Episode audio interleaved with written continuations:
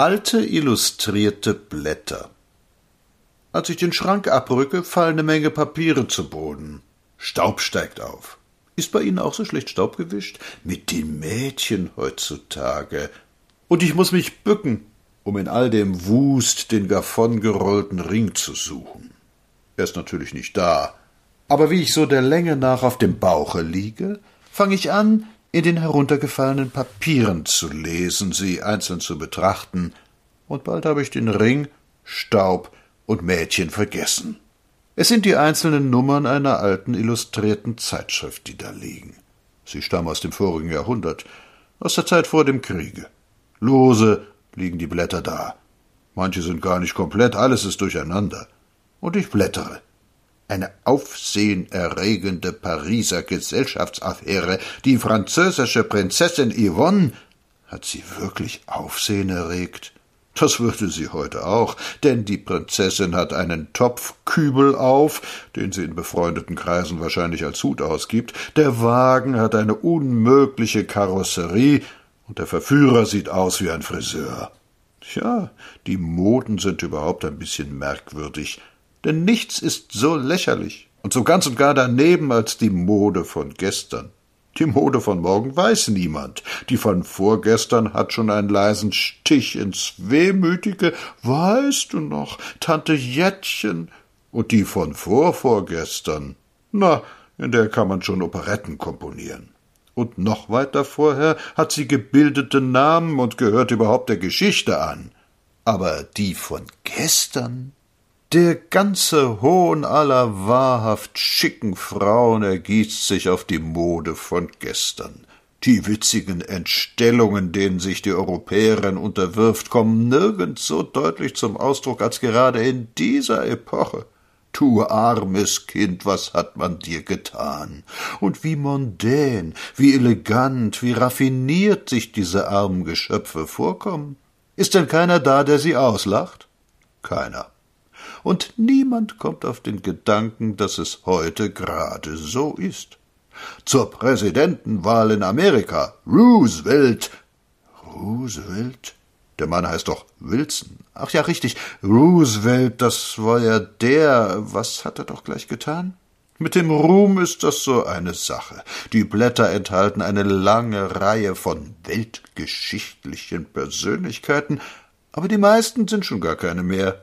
Vergessen, verweht dahin. Der Bekannte, der Berühmte, der Weltberühmte. Ja, damals. Heute ein ferner Klang. Und dann sind da die Leute, die inzwischen etwas geworden sind oder noch mehr geworden sind, als sie damals schon waren, Jugendbilder sozusagen, wie glatt die Gesichter noch sind, wie gestrafft die Züge, wie unverbraucht noch die Augen, wie bescheiden die Haltung, weit weg von aller Pose. Heute sind diese Figuren schon abfotografiert, die Millionen Augen, die auf ihnen geruht, scheinen sie abgenutzt zu haben. Sie sind saturiert und also dicker, wie dünn damals all diese Leute waren. Da fehlen noch die Erfolgsdoppelkinne, dieser feiste Ausdruck, na, passieren kann ja nun nichts mehr. Das ist alles noch nicht. Das waren Tage der Rosen. Überhaupt, die Leute haben wohl damals andere Gesichter gehabt. Solche Gesichter hat man heute nicht mehr. Es sind nicht die Bärte und Kragen und Krawatten und all das. Es sind einfach andere Gesichter. Sie sehen alle harmloser aus, ruhiger, stetiger, klarer.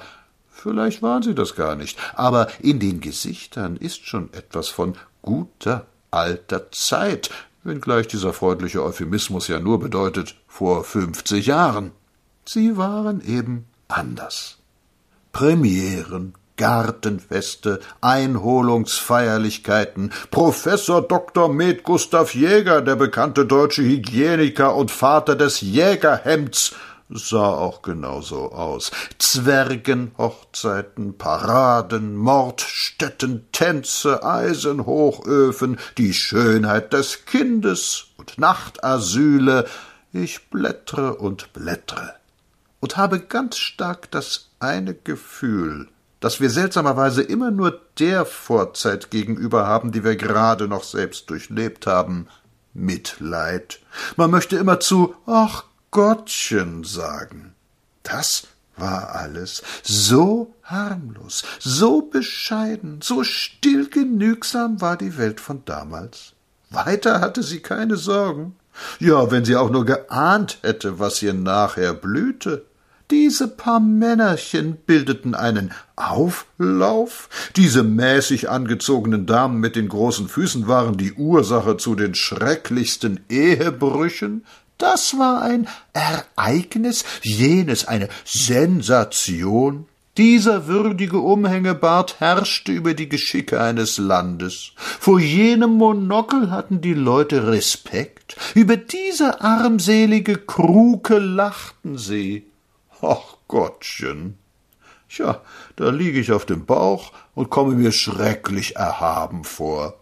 Ich weiß es ja alles besser, die Zeitung spricht zu mir, aber ich lasse mich nicht belehren, sondern weise überlegen und schrecklich naseweis alle ihre Erklärungen und Witzchen zurück. Nein, meine Liebe, das weiß ich alles viel, viel besser. So ungefähr muss der liebe Gott die Welt begucken, wohlwollend lächelnd und unendlich gütig und ein bisschen mitleidig. Da seh ich auf. Oben auf dem Schreibtisch liegt ein neues illustriertes Blatt. Ja, Bauer, das ist ganz was anderes. Natürlich, wir sind doch weitergekommen. Die Weltgeschichte, der Fortschritt, ich bitte Sie.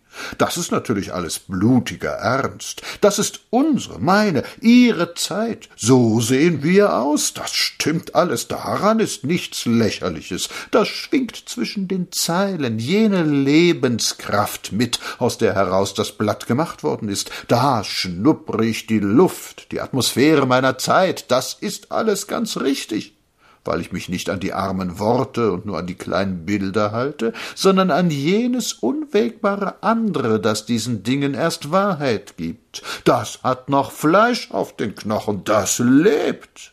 Wer in einem blühenden Frauenkörper das Skelett zu sehen vermag, ist ein Philosoph. Brüste sind hübscher.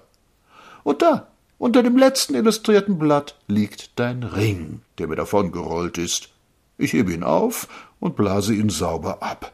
Ich werde ihn dir morgen an den Finger stecken, und du wirst fragen Hast du ihn wiedergefunden?